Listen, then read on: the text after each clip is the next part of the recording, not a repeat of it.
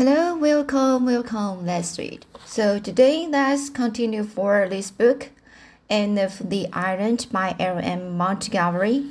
So here, uh, I want to read chapter four, April's Lady. So here, let's get started. Kingsport is a quaint old town, harking back to early colonial days and wraps in its ancient atmosphere as some fine old dame in garments fashioned like those of her youth.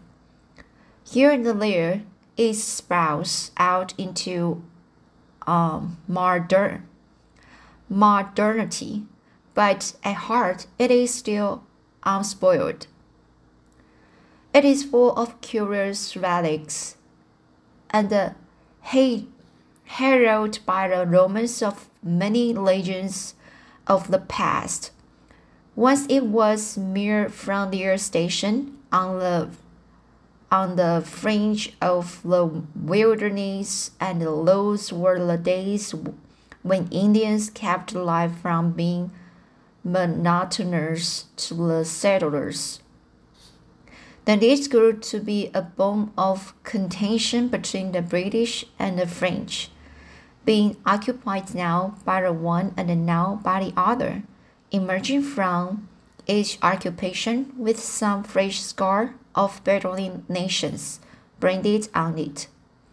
It has in its park a Martello Tower, autographs on over by tourists, a dismantled old French fort on the hills beyond the town, and several antiquated cannons, cannon, sorry, and several antiquated uh, is in its public squares. It has other historic spot also.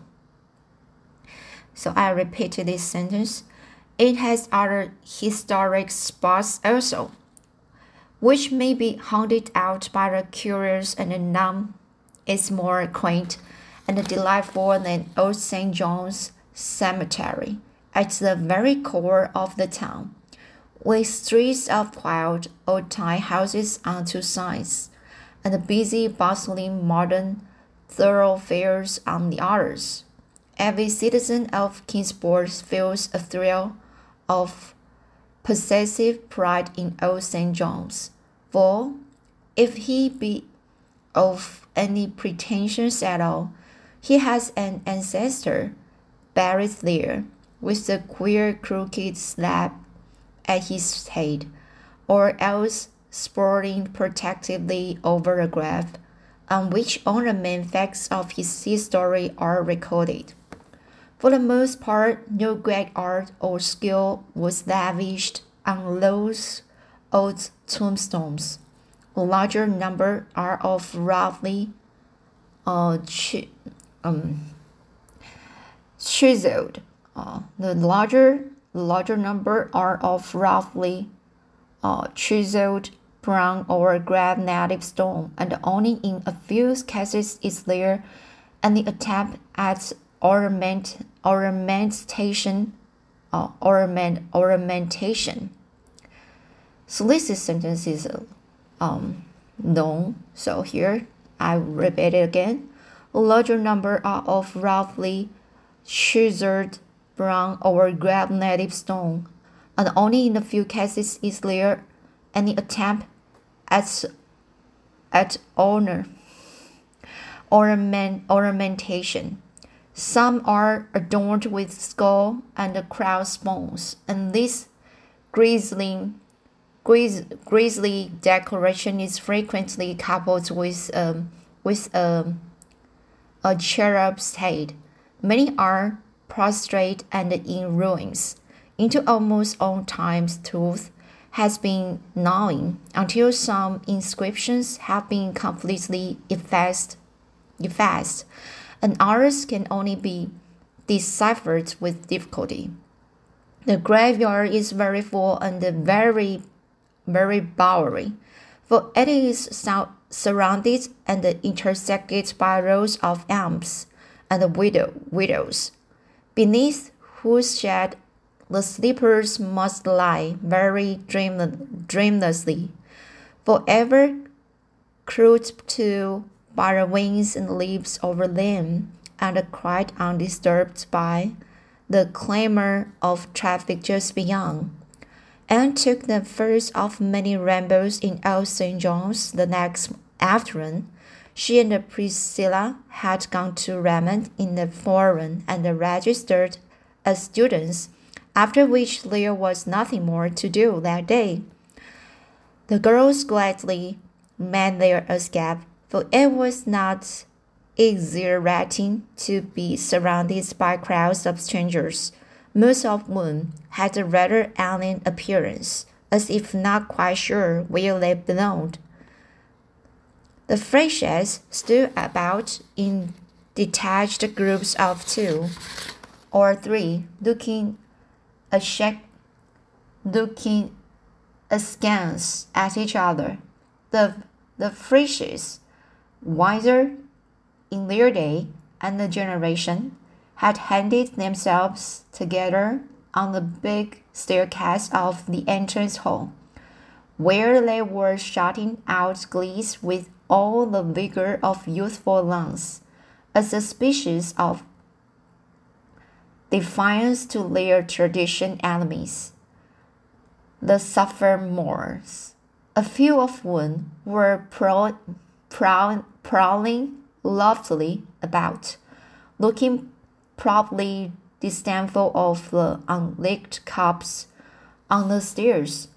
Gilbert and Charlie were nowhere to be seen.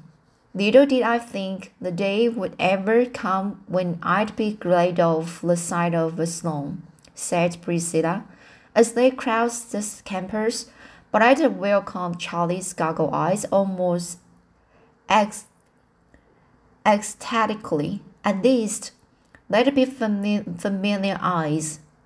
Oh, sighed Anne, I can't describe how I felt when I was standing there, waiting my turn to be registered as it's as insignificant as the tin, tiniest drop in the most enormous bucket. It's bad enough to feel insignificant, but it's unbearable to have it squared into your soul that you will never, can never be anything but insignificant. And that is how I did feel, as if I were invisible to the naked eye, and some of those soft might that on step on me, step on step step on me. I knew I would go down to my grave unwept, unhonored, and unsung. Wait till next year, comforted Priscilla. Then we will be able to look as bored and sophisticated as any sophomore of all. No doubt it is rather dreadful to feel insignificant but I think it's better than to feel as big and awkward as I did, as if I were spoiled on over raiment. This is how I felt. I suppose because I was good two inches taller than anyone else in the crowd. I wasn't afraid a soft might walk over me. I was afraid they'd take me for an elephant or an overgrown sample of a potato fat islander. islander a potato fat islander. I suppose the trouble is we can't forgive Big Redmond for not being little queens, said Anne, gathering about her the shades of her old cheerful philosophy to cover her, her nakedness of spirit. When we left Queens, we knew everybody and had a place of our own. I suppose we have been unconsciously expecting to take life up as Redmond just where we left off at Queen's, and now we feel as if the ground has slipped from under our feet. I'm thankful that neither Mrs. Lynde nor Mrs. Elisha Wright now know, or even will know, my state of mind at present. They would exult in saying, I told you so and be convinced it was the beginning of the end, whereas it is just the end of the beginning. Exactly, this sounds more English, English. In a little while, we will be acclim- acclimated and acquainted. Sorry, so this word. In a little while, we will be acclimated and uh, acquainted, and all will be well. And did you notice the girl who stood alone just outside the door of the KX dressing room on the morning? The pretty one with the brown eyes and the crooked mouth? Yes, I did. I noticed her partic particularly because she seemed the only creature there who looked as lonely and friend friendless as I felt. I had you, but she had no one. I think she felt pretty on by her, her selfish, too. I think she felt pretty on by her selfish, too. Several times I saw her make a motion as if to cross over to us, but she never did, did it. Too shy, I suppose. I wish she would come. If I hadn't felt so much like the, the aforesaid elephant, I'd have gone to her. But I couldn't number across that big hole with all those boys howling, howling on the stairs. She was the prettiest Frasier I saw today, but probably favor is deceitful, and even beauty is man on your first date as Redmond, concluded Priscilla with a laugh. I'm going across to Old Jones after lunch, said Anne.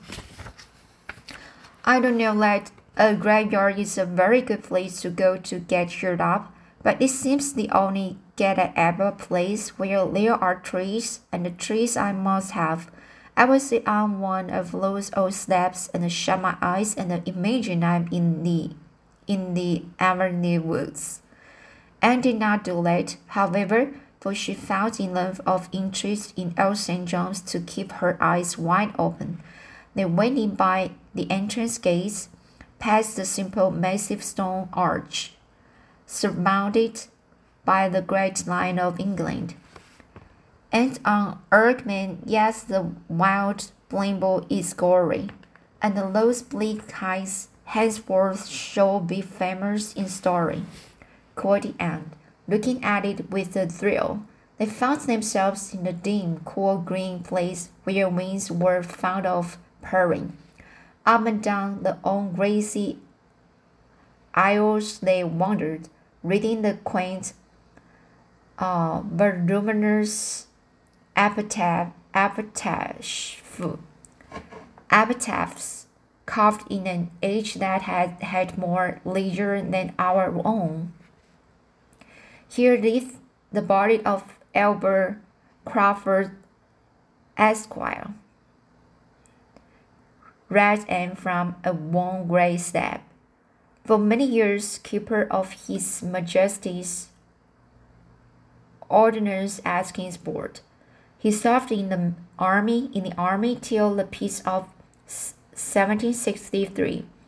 When he retired from bad health, he was a brave officer, the best of husbands, the best of fathers, the best of friends. He died 29th October 1792, aged 84 years. There's an epitaph for you, Prissy. There is certainly some scope of some scope for imagination in it. How full such a life must have been of adventure, and as of and um, as for his personal qualities, I'm sure human eulogy sorry, eulogy. Human eulogy couldn't go further. I wonder if they told him he was on those bad things while he was alive.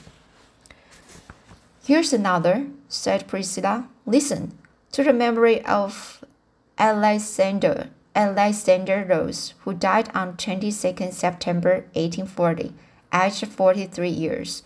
This is read as a tribute of affection by one whom he served so faithfully for 17 years that he was regarded as a friend, deserving the fullest confidence and attachment. A very good epitaph comment, comments, commented Anne thoughtfully. Thoughtfully.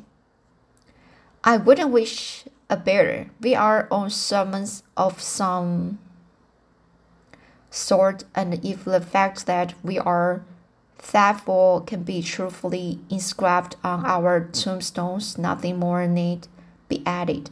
Here's a soulful little gravestone, prissy, to the memory of the fairy child, and here is another erected to the memory of one who is buried elsewhere. I wonder where that unknown grave is. Really? Please, the graveyard of today will never be as interesting as this. You were right, I should come here often. I love it already. I see we are not alone here. There's a girl down at the end of this avenue. Yes, and I believe it's the very girl we saw at Redmond this morning. I've been watching her for five minutes. She has started to come up the avenue exactly half a dozen times, and half a dozen times has she turned and gone back. Either she's dreadfully shy or she has got something on her conscience. Let's go and meet her. It's easier to get acquainted in a graveyard than at Redmond, I believe. They walked down the long grassy arcade towards the stranger who was sitting on a gray step under an enormous window. She was certainly very pretty, with the vivid, irregular, bewitching type of prettiness. There was a grouses of brown nuts on her satin smooth hair and a soft red glow on her round cheeks. Her eyes were big and brown and um, velvety under oddly pointed split brows, and her crooked mouth was rose red. She wore a small brown suit with two very mallish little shoes peeping from, peeping from beneath it.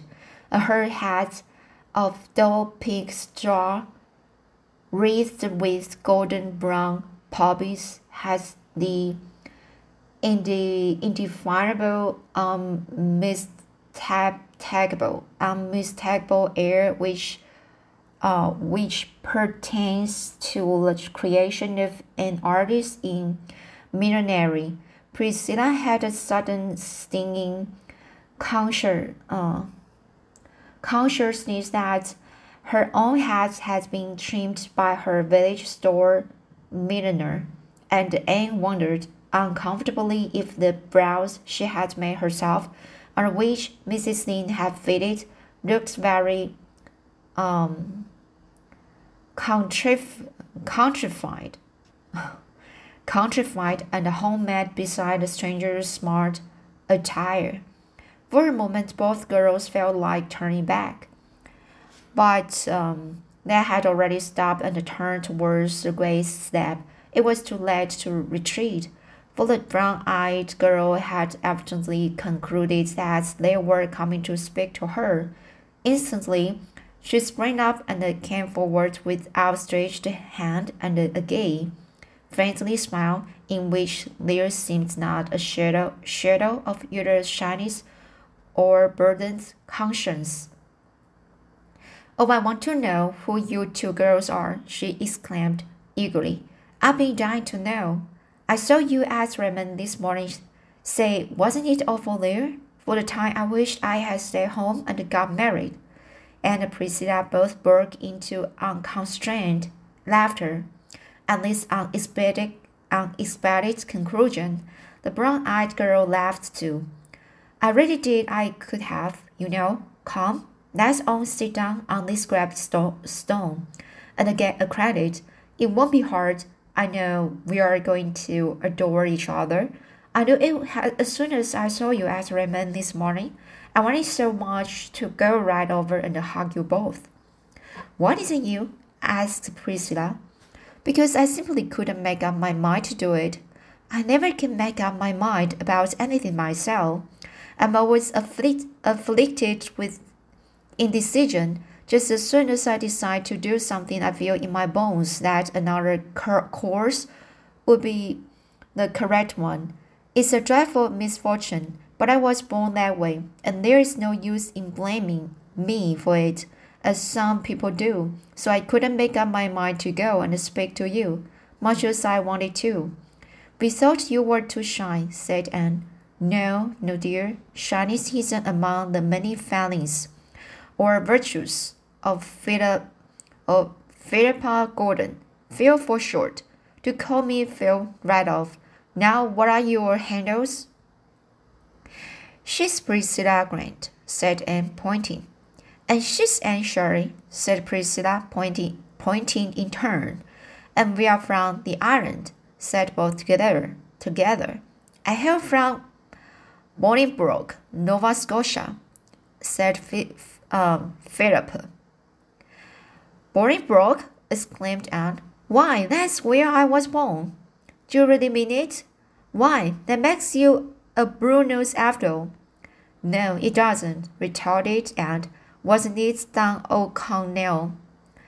Was this um, Don O'Connell who said that if a man was born in a stable, it didn't make him a horse? I'm iron to the core. Well, I'm glad you were born in in Bolingbroke anyway. It makes us kind of neighbors, doesn't it? And I like it because when I tell you secrets, it won't be as if I were telling them to a stranger. I have to tell them. I can't keep secrets. It's no use to try. This my worst failing. That's and in addition, as aforesaid, would you believe it? It took me half an hour to decide what hat to wear when I was coming here. Here to the graveyard. At first, I inclined to my brown brown one with the feather, but as soon as I put it on, I thought this pink one with the floppy brim would be more becoming. When I got it pinned in place, I liked the brown one better. At last, I put them close together on the bed, shut my eyes, and jabbed with the hat pin. The pin speared the pink one, so I put it on. It is becoming, isn't it? Tell me, what do you think of my looks? And this naive demand, made in a perfectly serious tone, met in a perfectly serious tone, Priscilla laughed again. But Anne said, impulsively squeezing Philippa's hand, We thought this morning that you were the prettiest girl, the prettiest girl we saw at Redmond. Philippa's crooked mouth flashed into a bewitching crooked smile over very wild little teeth. I thought that myself was her next astounding, astounding statement but I wanted someone else's opinion to bolster mine up.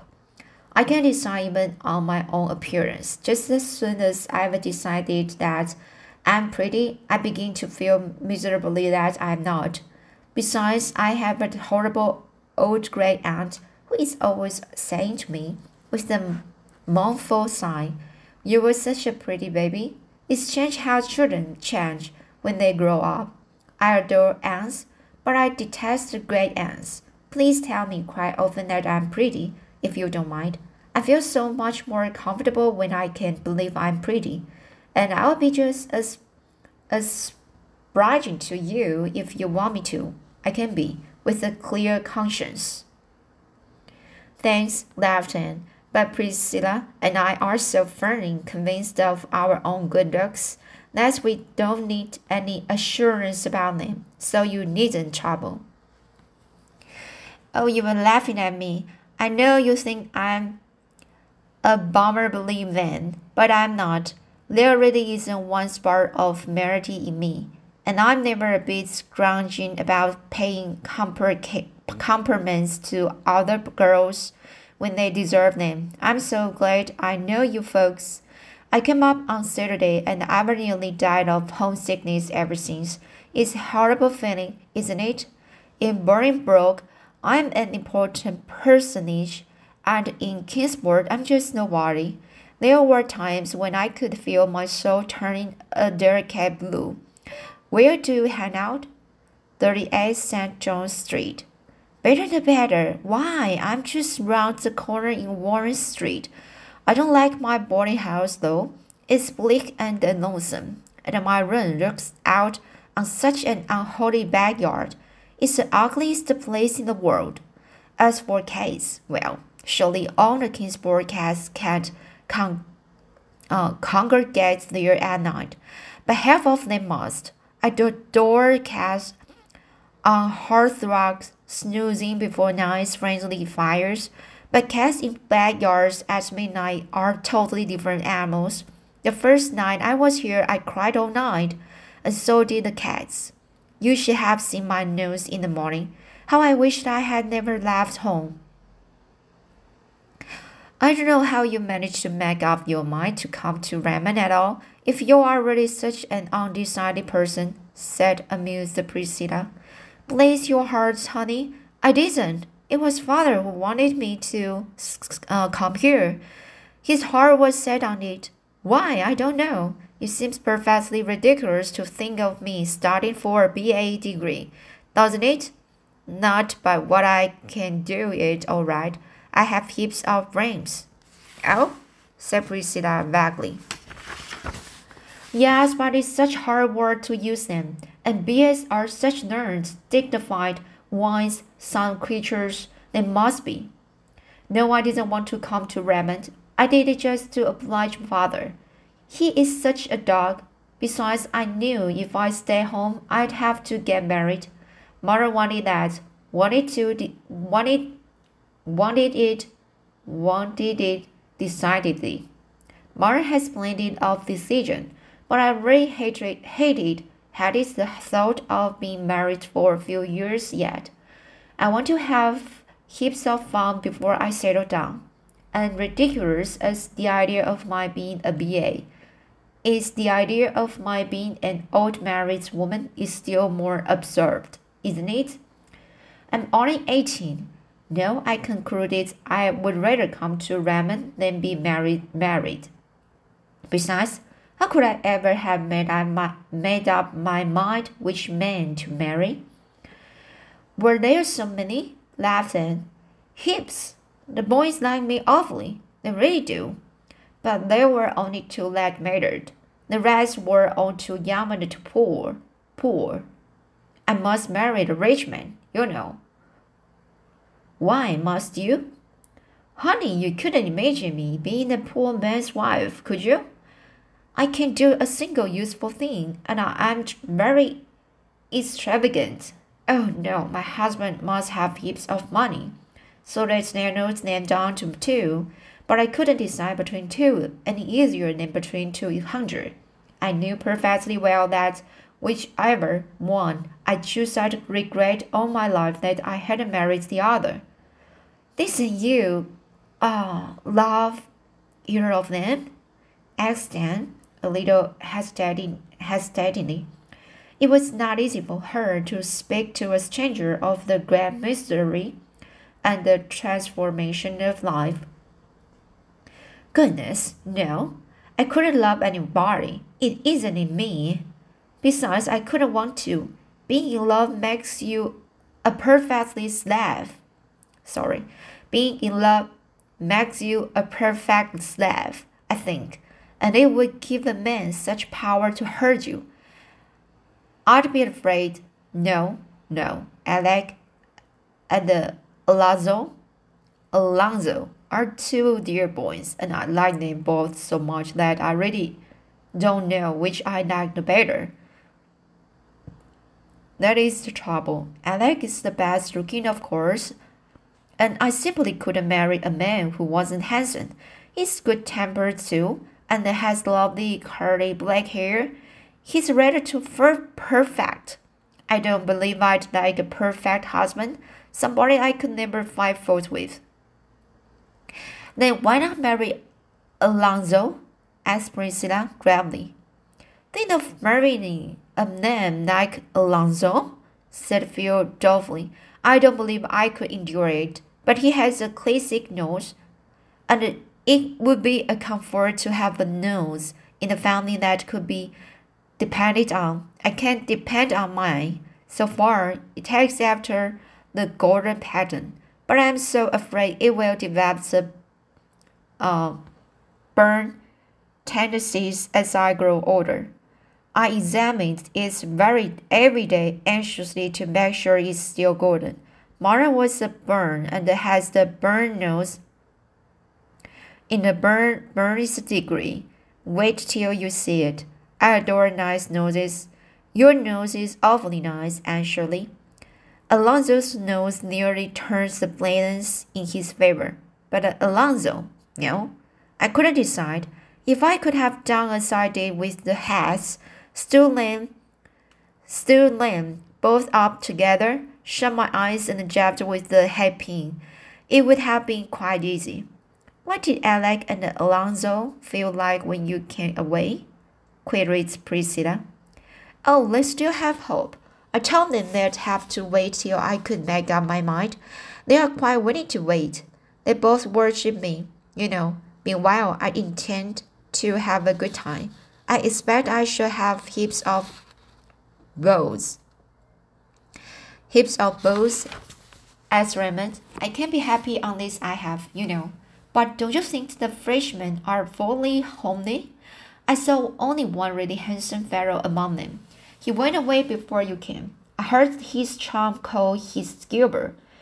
His chum had eyes that stuck out that far. But you're not going yet, girls? Don't go yet. I think we must, said Anne rather coldly. It's getting late and I've some work to do. But you will both come to see me, won't you? Asked Philip. Philippa, getting up and putting an arm round each and let me come to see you. I want to be charming with you. I've taken such a fancy to you both, and I haven't quite disgusted you with uh with my pre priority with my priority, have I? And I haven't quite disgust, disgusted you with my pre priority priority. Sorry, the word with my priority, have I? Not quite, laughed and responding to Phil's squeeze with the return of cord, cordi, cordiality. Cordiality. So it's a cordiality. It's polite, friendly. Phil's squeeze with the return of cordiality. Cord, cordiality. Ah, sorry uh, responding to Phil's squeeze with the return of cordiality. Because I'm not half so silly as I seem on the surface, you know. You just accept Philippa Gordon as the Lord met her with all her faults, and I believe you will come to like her. Isn't this graveyard a sweet place? I'd love to be buried here. Here's a grave I didn't see before. This one in the iron the railing. Oh, girls, look see. The stone says it's the grave of a lady who was killed in the fight between the Shannon and the, the and and the Chesapeake just fancy and paused by the rain and looked at the one stone, her poses thrilling with sudden excitement. The old graveyard, with its overarching trees and long aisles of shadows, faded from her sight. Instead, she saw the Kingsport harbor of nearly a century ago. Agone. Out of the mist came slowly a great frigate, brilliant with the meteor flag of England. Behind her was another with a still heroic form wrapped in his own starring flag, lying on the quarter deck. The gallant Lawrence, the gallant Lawrence, Lawrence, Time's fine finger had turned back his pages, and that was the Shannon sailing triumph, triumphant up the bay with the uh, Chesapeake as her prize. Come back, Ashley. Come back, laughed Philip. Philip, pulling her arm. You are a hundred years away from us. Come back. Anne came back with a sigh. Her eyes were shining softly. I've always, always loved that old story, she said. and although the English won that victory, I think it was because of the brave, defeated commander. I loved it. This graph seems to bring it so near and make it so real. This poor little middy was only 18. He died of desperate wounds received in Garand's action. So this is epitaph. It is such a soldier might wish for. Before she turned away and unpinned the little cluster of purple, purple, purple pansies she wore and dropped it softly on the grave of the boy who had perished in the Great Sea duel. duel. Well, what do you think of our new friend? asked Priscilla when Phil had left them. I like her. There is something very lovable, lovable about her, in spite of all her nonsense. I believe, as she says herself, that she isn't half as silly as she sounds. She's a dear, kissable baby, and I don't know that she will ever really grow up.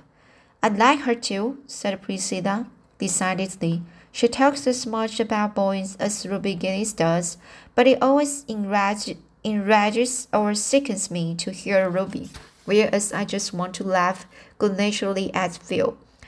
Now, what is the way of late? Oh, so now what is the why of that? There's a difference, said Anne meditatively. I think it's because Ruby is already so conscious of boys. She plays at love and lovemaking. Besides, you feel when she is boasting of her boast that she is doing it to rub it well into you that you haven't had so many. Now, when Phil talks of her boast, it sounds as if she was just speaking of charms. She really looks upon boys as good comrades, comrades, and she's pleased when she has dozens of them taking round simply because she likes to be popular and to be thought popular. Even Alec and Alonzo. I will never be able to think of those two names separately after this. Are to her just to play play playfellows who want her to play with them all their lives. I'm glad we met her, and I'm glad we went to Old St. John's. I believe I put forth a tiny soul root into Kingsport soil this afternoon. I hope so. I hate to feel transplanted. So, um, Alright, so let's chapter four. I think the chapter chapter four there are so many words to me. Of course, in this book, um, it's totally different uh, as um, as uh, one before. Uh, and many times I just when I uh, try to read a new novel, I always need time to adapt it um, um, because the uh, the the sentence structure and uh, how the author read uh, want to a way to describe the a, a, a thing or the scenery And so here in this book uh, I need to um, to widen my imagination to uh, think of about the, the surroundings and the background of the including the seasons and the, the weather feeling uh, totally different in this book. Uh, uh, uh and of course it's totally different with the the last book I read I read I have I has read. Um so alright and uh, chapter four uh Jen and uh, Priscilla uh first uh, met uh, to um the to um Philippa. So I think her name is hard just let me feel uh, not so uh, familiar to pronounce. All right and uh, it's a uh, some it's a, a, a first experience uh, to them to uh, know each other. And it's a really interesting girl. Um, so we will uh, read more about uh, about uh, few uh, next chapter five. Uh, okay, just next chapter. So, and uh, there are many very interesting uh, story. Uh, we'll have the more following following chapter. All right. Um. So this today, and I will read chapter five next time. So see you.